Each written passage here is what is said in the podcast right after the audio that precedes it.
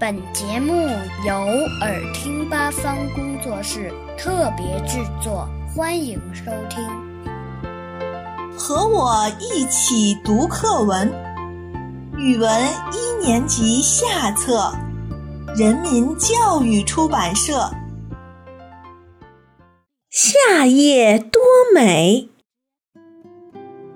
夏夜公园里静悄悄的。水池里，睡莲刚闭上眼睛，就被呜呜的哭声惊醒了。他睁开眼睛一看，是一只小蚂蚁趴在一根水草上。睡莲问：“小蚂蚁，你怎么了？”小蚂蚁说：“我不小心掉进池塘，上不了岸了。快上来吧。”睡莲弯弯腰，让它爬了上来。小蚂蚁非常感激，连声说：“谢谢您，睡莲姑姑。”睡莲说：“今晚就在这儿住下吧。你瞧，夏夜多美呀！”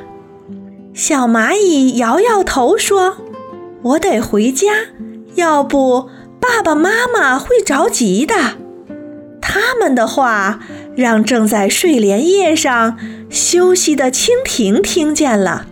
他问：“睡莲姑姑有什么事儿吗？”小蚂蚁想回家，可我没办法送它。蜻蜓说：“让我来送小蚂蚁吧。”睡莲问：“天这么黑，你能行吗？”这时，一只萤火虫飞来了，说。我来给你们照亮。小蚂蚁爬上飞机，蜻蜓起飞了，萤火虫在前面点起了亮晶晶的小灯笼。